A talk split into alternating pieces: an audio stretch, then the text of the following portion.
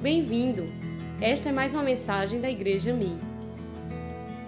Quando Deus faz uma pergunta, ou Ele te pede algo, não é que Deus não sabe a resposta, ou porque Deus precisa de alguma coisa.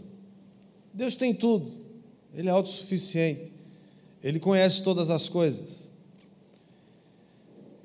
Quando Deus te faz uma pergunta ou Ele te pede alguma coisa, é porque Ele está planejando te abençoar.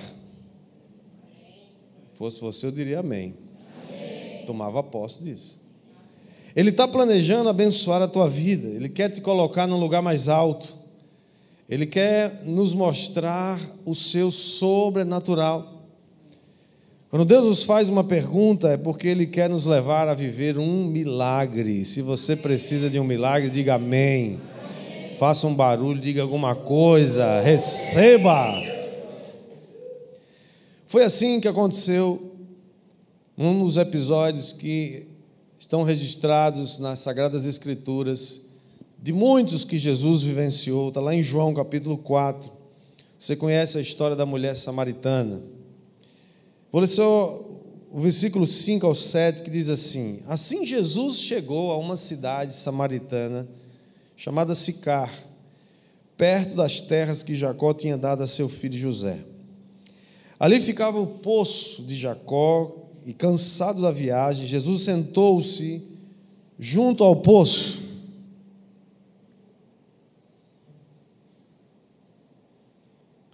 E era por volta do meio-dia. Nisso veio uma mulher samaritana tirar água, e Jesus lhe disse: Dê-me um pouco de água. Jesus estava deixando a Judéia, indo em direção à Galiléia, e essa era uma viagem de mais de 100 quilômetros a pé.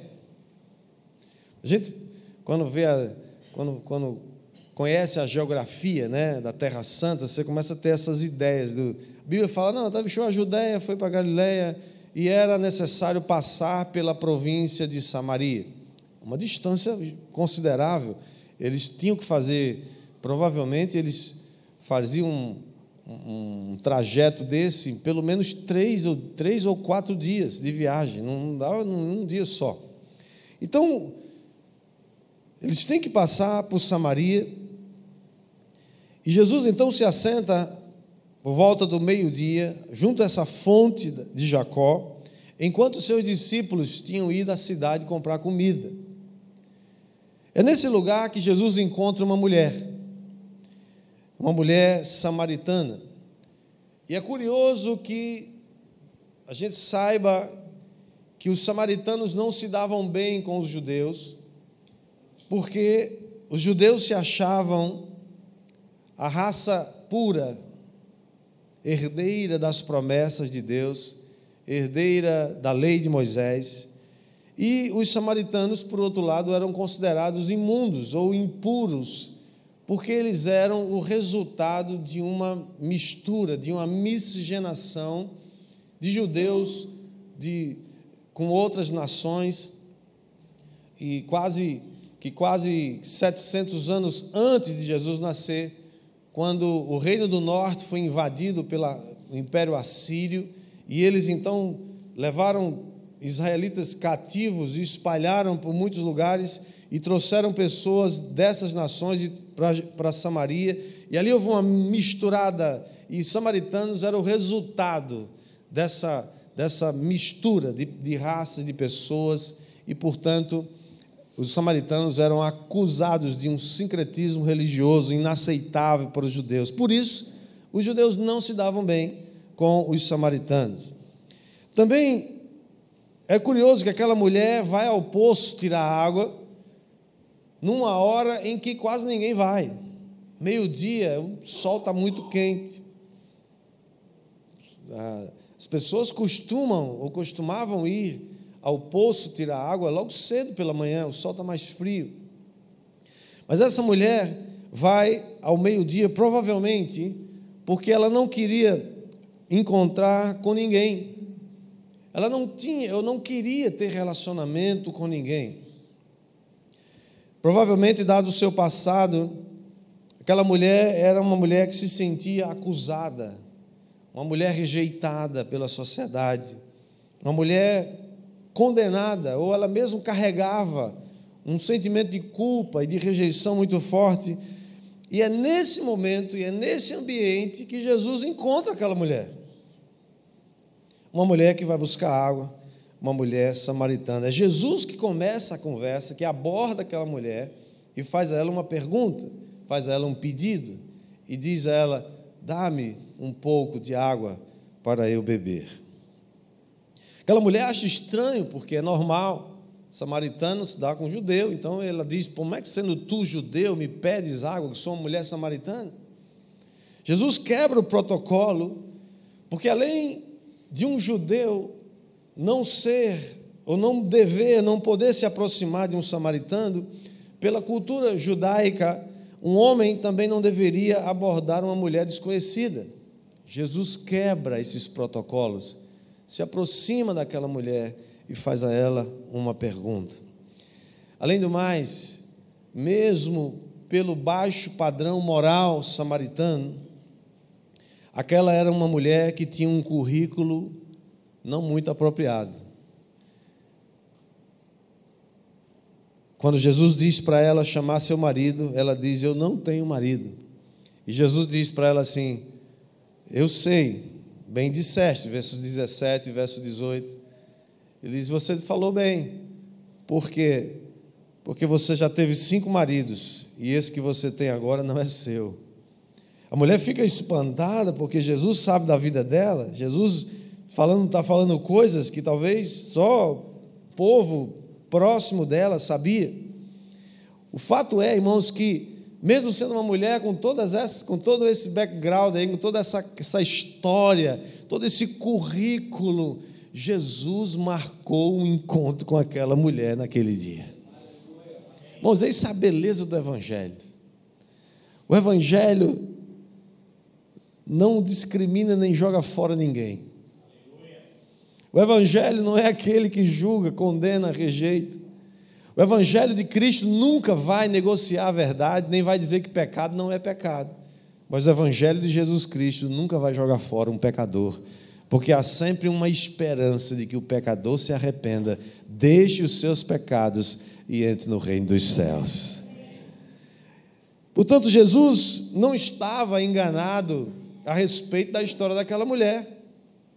Jesus sabia quem era ela. Jesus sabia sua história, sabia o seu passado. Mas ele também tinha decidido abençoar e salvar aquela mulher. Nós, irmãos, precisamos aprender com Jesus a, a respeito das pessoas. Não tem ninguém perdido. Não tem ninguém que não tem mais jeito. A gente acha que não tem mais jeito. Talvez para a sociedade onde ela vivia não tinha mais jeito para aquela mulher. Seis maridos e, e o sexto não é dela. Imagina a vida dessa mulher. Imagina quantas pessoas estão agora mesmo naquele naquele ambiente ou naquele espaço que a gente coloca as pessoas e diz assim: esse aqui não tem jeito, isso aqui, isso aqui acabou, morreu. Esse casamento não tem mais jeito, essa família não tem mais jeito, esse aqui já foi longe demais. Esse, fizemos de tudo, não tem jeito, sempre tem jeito para Jesus. Jesus sempre pode dar jeito na vida da gente, diga amém. E o curioso é que ao final dessa história, se você ler o capítulo 4 de João, você vai perceber que ao final dessa história, nem a mulher tira água e nem Jesus bebe água nenhuma. Perceberam isso? Sabe por quê? Porque o que valia a pena ali não era a água. Embora a água seja importante para a vida da gente, Jesus não estava interessado só em beber água, Jesus estava interessado em levar a água da vida para aquela mulher. Porque o que acontece? é que Jesus estava, na verdade, gerando um pretexto para abençoar a vida da mulher samaritana. Você acredita que agora mesmo Jesus está gerando um pretexto para abençoar você? Você acredita que Jesus está conspirando agora mesmo no, no mundo espiritual, trazendo as coisas, eh, mexendo a, do seu jeito para trazer uma bênção para você? Sim ou não? Eles podíamos, Jesus podia ir, ir para a Galiléia sem passar por, por, por Samaria. Era um trajeto mais longo, mas podia. Quantas vezes a gente fala assim, ah, não, vou, não vamos passar por ele, não, porque não gosta daquele povo, não gosta daquela pessoa, não gosta de de quem. Não, vamos, vamos, é, por aqui é mais longe, mas a gente vai mais tranquilo, só nós, só nossa célula aqui, né, só nossa galera, e a gente vai na comunhão, na comunhão, né?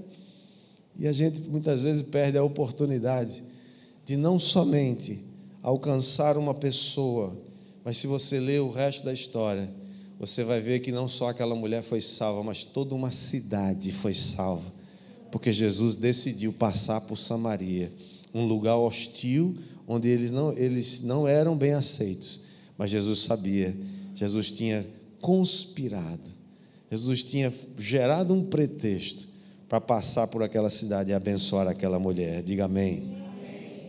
Portanto, a primeira coisa que eu gostaria que você anotasse é quando Deus te pergunta ou te pede alguma coisa, é porque Ele está gerando uma circunstância para te abençoar. Vou dizer de novo para você ter uma chance de dizer amém tomar posse. Amém, para nós, irmão, não é só assim seja. Mãe, é eu tomo posse disso. Amém. Eu quero isso para a minha vida. Amém. É, eu, eu não só concordo, mas eu quero que isso aconteça na minha vida. Quando Deus te pergunta, quando Deus te perguntar alguma coisa, ou pedir alguma coisa de você, Ele não está querendo subtrair nada de você, Ele está gerando uma circunstância para te abençoar. Diga amém. amém. A mulher, por fim, deixa o cântaro né, na, no poço, não deixa água, deixa para trás a sua história, deixa para trás sua rejeição, sua condenação, deixa para trás o seu passado e vai para a cidade contar para todo mundo, dizendo assim: venham comigo. Verso 29. E vejam um homem que me disse tudo quanto eu tenho feito. Será este, porventura, o Cristo? samaritanos, apesar de serem um povo misturado, eles tinham uma expectativa no Messias. Eles esperavam o Cristo. Há muita gente que a gente reputa como ímpio, já perdeu, já está lá, né? já está longe, mas lá no meio deles tem uma expectativa de que Cristo vai voltar. Eles estão esperando alguém que vá lá levar a água da vida para eles. Quem sabe é você, com quem Deus está falando nessa manhã, diga amém. Todas as vezes que Deus te faz uma pergunta, ou te pede algo, é porque Ele deseja te abençoar. Foi assim também com a viúva de Sarepta. Lembra da história da viúva? Falei aqui semana passada um pouquinho sobre ela. A palavra do Senhor veio a Elias. 1 Reis, capítulo 17, versículo 8, diz assim: O Senhor diz para Elias: Levante-se e vá a Sarepta, que pertence a Sidom, e fique por lá. Ali ordenei a uma viúva que dê comida para você. Irmãos, a seca estava grande. Deus manda Elias, depois que o, ribeiro de Querite secou, Deus manda Elias para Sarepta para ser sustentado por uma viúva. Eu fico pensando que nessa hora Elias pensou assim: é uma viúva rica que vai me sustentar, é fora de Israel, né, Sidom, tal é, ele não sabia quem era a viúva, né? depois você vai saber como é que ela era. Então ele se levantou e foi a Sarepta, ele obedece. Chegando ao portão da cidade, encontrou uma viúva que estava apanhando lenha. Ele a chamou e lhe disse: Por favor, traga-me um pouco de água numa vasilha para que eu possa beber. Irmãos, qual era o, o recurso mais escasso daquela época? Água. Tem uma hora, escute para mim, olhe para mim agora. Tem um momento na sua vida que Deus vai te pedir algo que está muito escasso e que você talvez tenha o último recurso. E Deus vai te pedir isso, não porque Ele quer ver você morrer de sede ou de fome, mas que Ele quer ver, ver onde é que você põe a sua fé. Foi assim com essa mulher. O último recurso é água. E diz o texto, olha só, logo em seguida, quando ela já estava indo buscar água, ou seja, ela já tomou uma decisão de obedecer. Irmãos, Muitas vezes as coisas não acontecem, nem os milagres acontecem na vida da gente, porque a gente ouve a palavra e continua de braços cruzados, esperando que as coisas aconteçam. Você não dá um passo para obedecer. Deus nunca vai te pedir algo que você não pode fazer. Deus nunca vai te pedir algo que você não já tem.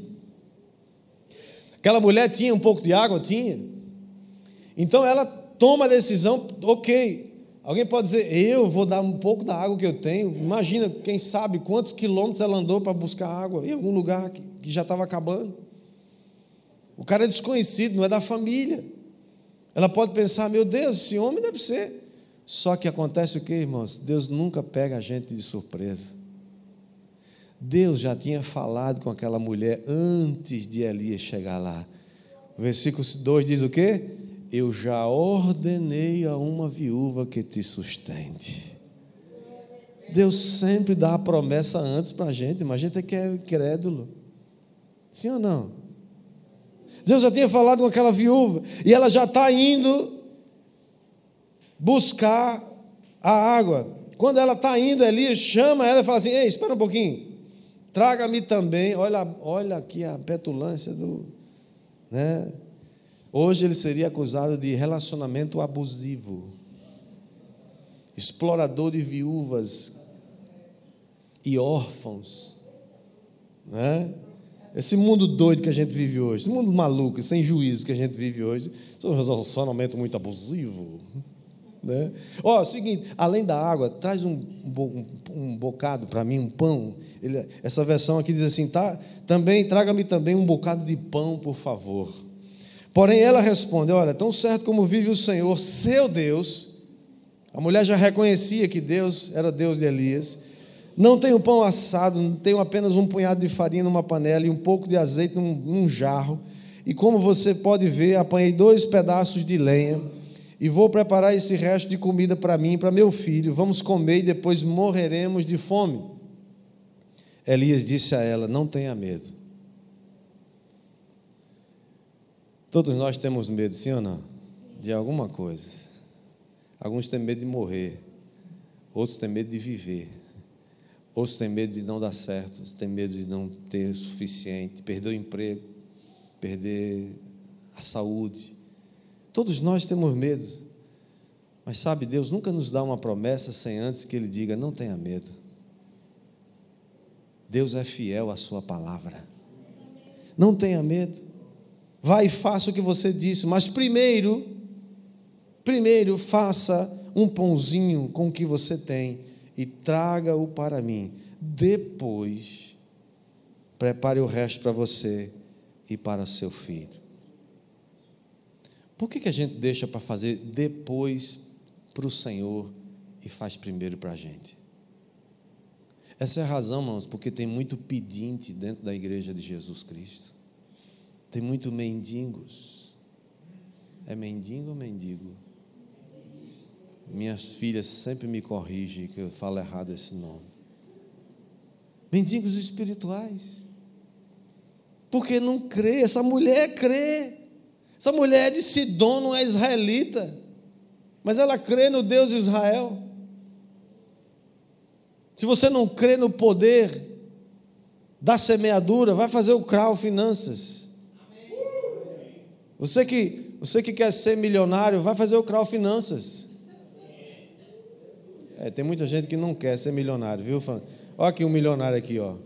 João Paulo aqui, ó nosso líder do Crau Finanças, Deus só abençoa ele todo, todo ano. Esse ano de crise ele só cresceu 100% da empresa dele, só isso. Próximo ano mais 100%. Amém? E quem tem fé e recebe, em nome de Jesus. Vá, mas primeiro faça um pãozinho para mim, com o que você tem. Depois prepare o resto para você e para seu filho. Depois você prepara o resto para você e para seu filho, tá bom? Aí os os intelectuais, os metidos, falam o quê? Você está levando lavagem cerebral do pastor. O que? Você está tá, tá, você tá alienado. Esse, igreja é tudo arapuca para roubar o dinheiro do povo. Não é desse jeito, irmão Pedro? É desse jeito. Eles não percebem que o capiroto está falando com ele, para que eles não sejam prósperos. Se essa mulher não tem ouvido a resposta, ou não tenha ouvido e tenha respondido, é, obedecido, o que, que tinha acontecido com ela? Ela ia comer o pãozinho dela no final e ia morrer. Acabou. Como tem muita gente morrendo aí. Mas ela decide obedecer. E antes que você, Deus sabe, irmão, que a gente precisa de um empurrãozinho, que a gente precisa de uma recompensa, que a gente precisa da promessa antes, não é negócio no escuro, servir a Deus não é no escuro, não. A promessa está escrita. Antes que ela pense assim, meu Deus, primeiro para ele, não. Ele não, ele não. Irmão, perdoa. Trocadilha não consegui. Mas, primeiro para ele, buscai primeiro o reino de Deus e a sua justiça, e todas as demais coisas vos serão acrescentadas. A seca e a fome era muito grande em Israel, mano. Mas Deus dá uma palavra para aquela mulher e diz assim: Porque assim diz o Senhor o Deus de Israel, a farinha da panela não acabará, e o azeite do jarro não faltará, até o dia em que o Senhor fizer chover sobre a terra. Isso aqui está falando de Deus tem uma provisão para cada estação da sua vida. Deus tem uma provisão para a estação da seca, Deus tem uma provisão para a estação da abundância, Deus tem uma estação para todas as, as, as fases da sua vida. Se você confia, você dá um grito de júbilo, você dá glória a Deus, você recebe, faz um barulho, bate palma, faça alguma coisa, meu irmão, receba. Deus envia, irmãos, que, vê como é que Deus faz as coisas. Envia uma, um, Elias para uma mulher, uma, uma mulher, uma viúva que mora em Sarepta de Sidom, fora de Israel, e Elias não sabia nada até chegar lá e descobrir que aquela não era uma viúva rica, era uma viúva já morrendo de fome, com um filho para criar. Então ele pode ter dito: peraí, senhor, o senhor está de brincadeira comigo? Será que não tinha alguma viúva em Israel para o senhor me mandar? Eu tenho que viajar. Esse, não, é o norte, é longe. Será que não tinha alguma viúva mais morta do que essa? Para o senhor me mandar viajar tanto e aqui isso é, não é possível. Isso é o que a mente humana da gente pensa. Alguém muito pobre, que só tem uma última porção de farinha e um restinho de azeite numa botija. Você pode pensar que Deus se equivocou. Deus, não é possível, o senhor deve ter se equivocado. O senhor tem certeza o senhor está me pedindo isso? Tem coisa, irmãos, Deus vai te pedir que não faz nenhum sentido. É por isso que o mundo não entende o que você faz. Por isso que o mundo não entende quando você faz um sacrifício, quando você faz um, um ato de fé. O mundo fala assim: você está doido, cara? Claro, pelo sistema do mundo, lógico, não faz sentido. Mas a gente não vive num mundo que faz sentido, a gente vive num mundo sobrenatural. Amém. Você vive num mundo sobrenatural. Amém. Diga amém, receba. Amém. E essa mulher ainda tem um filho para sustentar. Sabe o que Deus está dizendo? Número dois, quando Deus te pergunta ou te pede alguma coisa, é porque Ele quer manifestar a sua provisão na sua vida. Você toma posse aí? Deus queria manifestar a sua provisão na vida daquela viúva. As circunstâncias eram as piores possíveis, não havia nenhuma, nenhum conselheiro, nenhum, nenhum nada, nenhum administrador que pudesse atestar, sugerir. Humanamente falando, era impossível, não havia vislumbre desse negócio dar certo. Mas quando Deus nos pede algo, é porque Ele já fez, diga comigo, já fez a provisão necessária. Deus já havia ordenado aquela viúva que sustentasse o profeta. Deus sempre vai nos pedir uma semente daquilo que temos. O problema é que a gente é tão amarrado, tão mão de vaca, E não estou falando só de recursos financeiros, estou falando de tudo que você tem. Seu tempo. Lembra daquele rapaz que chegou e disse: Pastor, eu não tenho, estou desempregado, não tenho nenhuma renda, vivo na casa dos meus pais, estou procurando um trabalho, mas eu não tenho. E eu, você falou de dízimos e ofertas hoje, e eu não tenho nada para dar. O que, que eu faço? Eu isso vai orar. Não tem ninguém pobre demais que não tenha nada para dar. E não tem ninguém rico demais que não precise de alguma coisa. Ele foi orar e voltou e disse: Pastor, Deus falou comigo. Foi, foi. O que, que é? Eu tenho um recurso que todos nós temos, e é o recurso mais valioso, que vale mais do que dinheiro e qualquer outra coisa. Que recurso é esse? O tempo. Eu decidi dar o dízimo do meu tempo. O Senhor me diga onde é aqui na igreja, onde o Senhor quiser, que eu vou servir, eu vou, quero servir. O dia tem 24 horas, eu vou pegar 2,4 horas do meu tempo todo dia e vou servir em algum lugar. O Senhor só me diz aonde. Não, Deus mandou ele fazer aquilo? Não. Se agora todo mundo tem que tirar 10% do seu, do seu tempo e doar para trabalho voluntário, seria uma boa ideia fazer isso, mas Deus não está cobrando nada disso da gente. Aquilo foi um insight que Deus deu a ele, para mover a sua fé. E ele começou a fazer isso. Servir. Servir, limpar o banheiro não sei aonde, varrer ao redor do prédio. Todos os dias. Às vezes está lá ele sozinho lá. E aí, beleza já sabe o que fazer, chega lá todo dia e faz. Mas Deus gerou no coração daquele rapaz um desejo de semear. E como consequência, o que é que ele queria? Ele queria um trabalho. Em menos de um mês, Deus deu um trabalho para ele. Isso Deus falou para ele. Não quer dizer que todo mundo agora que está desempregado vai fazer isso. Vai perguntar para o Senhor que Ele vai te dizer alguma coisa, sim ou não? Amém ou não amém? Porque Deus não vai te pedir o que você não tem. Ele vai pedir uma semente. Para quê? Para você colocar ali a sua fé. O pouco que aquela mulher tinha, Elias pediu um bolo pequeno. Ele não pediu tudo que ela tinha, pediu um bolo pequeno. O segredo não está no quanto você tem, o segredo está na obediência da semeadura. Irmãos, a lei da semeadura e da colheita é uma lei universal. É uma lei natural, que também é uma lei espiritual. Se você quer colher, você precisa semear.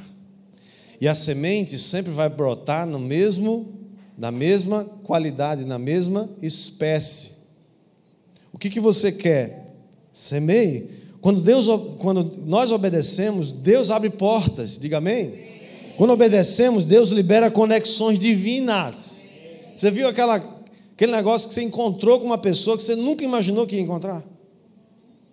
Você estava procurando jumenta em algum lugar aí, feito, feito Saul, procurando a jumenta do seu pai. De repente ele se topa com o profeta, que o profeta tem uma bênção para dar para ele, porque Deus já tinha providenciado derrama óleo na cabeça dele e diz: Você é o rei de Israel. Saul, é, Saul estava obedecendo a seu pai, que diz: Filho, pega um, um, um criado e vai procurar as jumentas que se perderam. Ele obedeceu.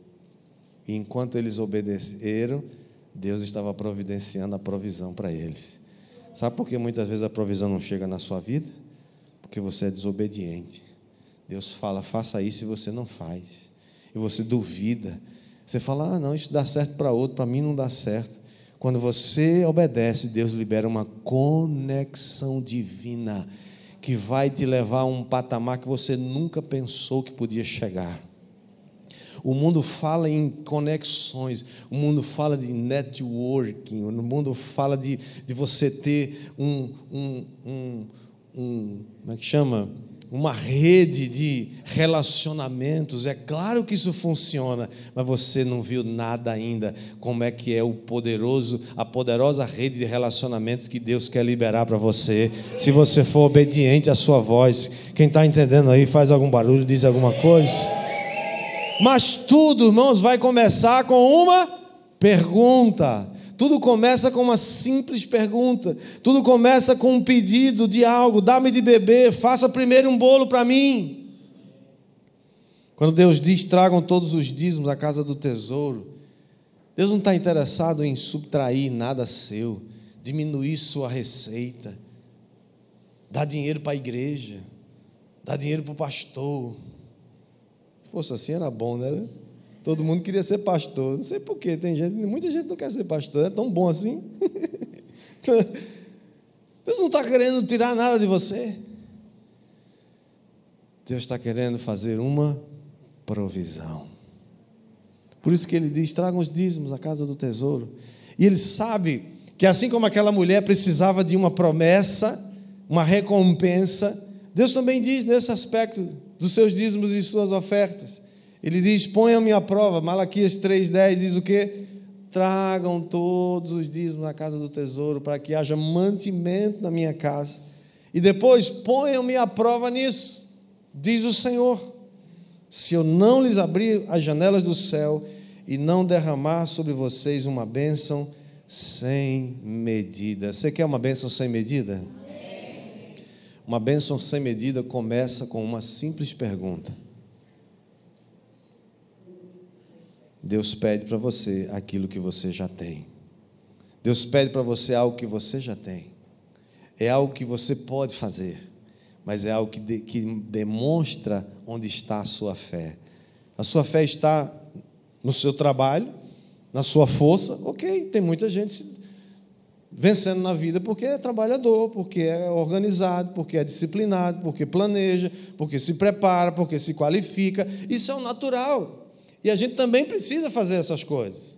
Não pode ficar só esperando por milagre. Tem gente que quer só viver de milagre. Não dá para viver só de milagre, não, viu, gente? Tem que batalhar. Amanhã é segunda-feira, acorda cedo e vai trabalhar, ô abençoado. Né? Vai planejar. Pede a Deus, Senhor, dirige, me dirige amanhã. Eu vou, eu preciso de algo, me dirige até lá. Eu, eu, eu creio que o Senhor vai me conduzir. Mas também nós vivemos num ambiente sobrenatural quando nós obedecemos. A nossa resposta, irmãos, ela é inclusive individual, mas o retorno, a bênção, nunca é só para nós. A bênção acompanha quem está ao nosso redor. O que acontece com aquela mulher samaritana? A sua obediência, a sua entrega, sua resposta, abençoou não só a vida dela, salvou a vida dela, salvou uma cidade inteira. Se você ler o texto, diz que eles ficaram lá dois dias ensinando Jesus com os discípulos. Imagina alguém que tinha que passar correndo. Toda uma cidade foi abençoada por causa da resposta daquela mulher. Aquela viúva, não só ela comeu durante todo o tempo de seca, comeu ela, comeu seu filho, comeu o profeta Elias. E a Bíblia não diz, mas eu acredito que muita gente também comeu daquela panela comeu daquela botija, comeu, porque ali a bênção fluía todo o tempo, e quando Deus começa a dar, nos dar a provisão, a provisão não é só para você, a provisão é para quem você pode abençoar. Seja generoso, seja um abençoador, e Deus vai fazer muito mais do que você pensa ou do que você imagina. Quem vai dizer amém aí?